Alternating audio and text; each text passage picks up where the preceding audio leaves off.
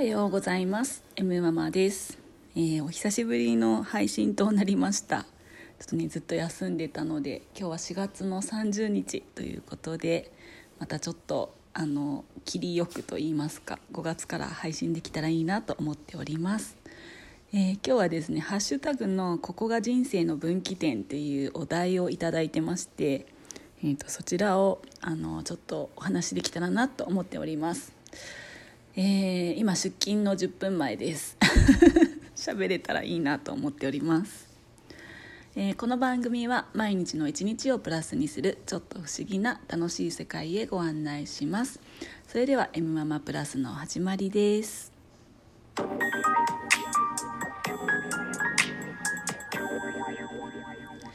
はい。改めまして M ママです。ここが人生の分岐点ということでですね、えー、私の人生の分岐点、うん、人生ってやっぱり一人の人との出会いで変わるなっていうのをね思います。はい、うん、もうね一人の人からいろんな人との出会いもあるし一人の人で人生が変わってしまう場合もあるしあの私の場合はですね今からもう8年になるのかな。8年前になるんですけども、えー、サロンをね当時してたんですね。その時に今もうずっと付き合いがあるお友達が来てくださいまして。うんそうですね。ちょうど自分の人生うんサロンができた夢が叶ったんだけどなかなかうまくいかないのと、えー、子育てとうんまあ、あと体調不良もあったりとかしてうんっていう時にサロンを閉めようかなっていう最後の時ぐらいか、うん、閉めようかなっていう時にこうご予約いただいたお友達がいてそのお友達からすごい先生と出会わせていただいてですねあの体調不良とかがねすごく良くなったんですよね。頭痛がひどいのとかお腹が痛いのとか、まあ、下痢とかしやすい体調だったんですけども、まあ、あることをですね解決してあの良くなったんですけどもまあそれが見えない世界っていう形でね出会ったんですけども、まあ、見えてる世界でねお腹が痛かったりとかしたら、まあ、痛み止め飲んだりとか下痢止めを飲んだりとかでもね私あのあ薬の名前は言えないですけどまあ黒い粒のものをね下痢止めで飲んでたんですけども あの余計にピーピーになって救急車呼ぼうかっていうぐらいになるんですけどまあ子供を産んでいたのでですねまあ子供を産むっていうのは結構命がけのねお仕事なんですけどもお仕事というか命がけなんですけどもあの子供を産むよりはまだ耐えれるっていうようなことを1ヶ月に1回から2回のそのすっごい激痛が走るお腹の痛みがあったりとかしてそれが一人の人との出会いで亡くなったっていうね。でそしてたくさんのお友達ができたっていうすごい幸せな出会いが分岐点っていう形で私にとっては8年前で今42歳なので えー、34歳かな、うん、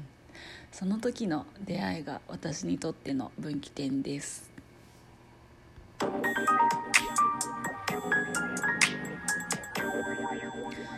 はいでね一体あの何が分岐点っていうかあの何がどうなってそれがあの治ったっていうっていうのがですね、まあ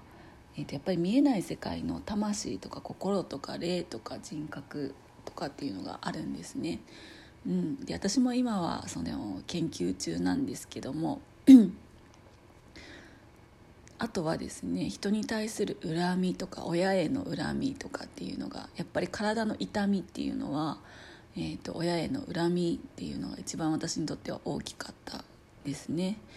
であとはですね、えー、私たちの命っていうのはルーツがあると思うんですけどもご先祖様からずっとつな、えー、がれてきた命っていうことでねあとはご先祖様がちゃんと上がるようなことをしていないっていうことですね。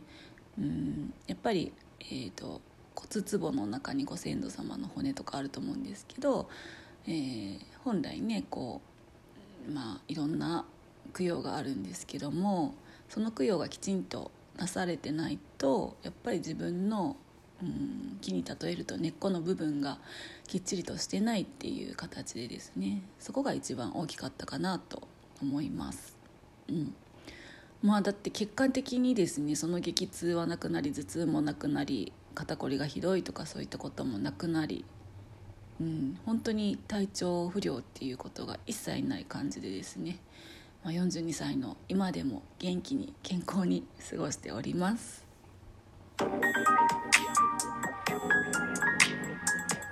はいこの番組は組織団体スピリチュアル宗教ではありません。M ママの自己責任での番組となっております。あのー、ね見えない世界って見えないから何なんだろうとかですね、えー、信じられないとかっていうのがあるかもしれないんですけどもあるんです。もう本当に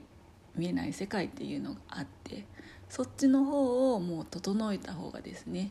あの現実的に薬を飲んだりとかですね、うんまあ、今ねワクチンとかありますけどもワクチン打たなくても元気いっぱいだったり感染症にもかからなかったりですね。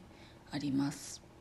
うん、命あってこそいろいろ楽しいことがあったり苦しいって思うこともあるかもしれないですけどうん、命あってこそのいろんな人生の出来事があると思うんですよね。で、えーと、魂っていうのは永遠にあります。でご先祖様の供養の時にですねその、うん、上がってないとですねご先祖様たちが上がってないとですね自分の魂の道もできないっていうような形になっててご先祖様の供養をしっかりして自分の生前葬もしっかりしていくと魂がこう自然回帰っていうような形になるんですね。から昔はですね骨壺に骨を入れてとかっていうのはなくってですね土にね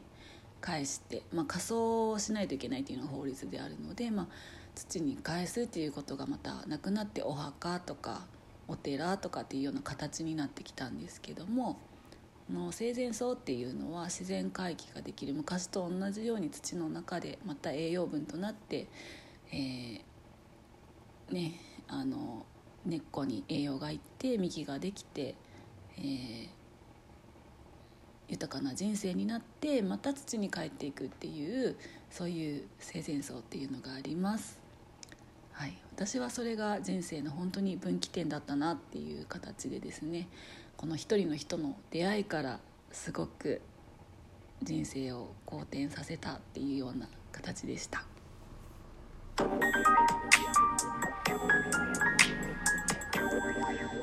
はい、えー、今日はですね私もお仕事なんですけどもゴールデンウィークにすでに入ってる方もいらっしゃるかと思います、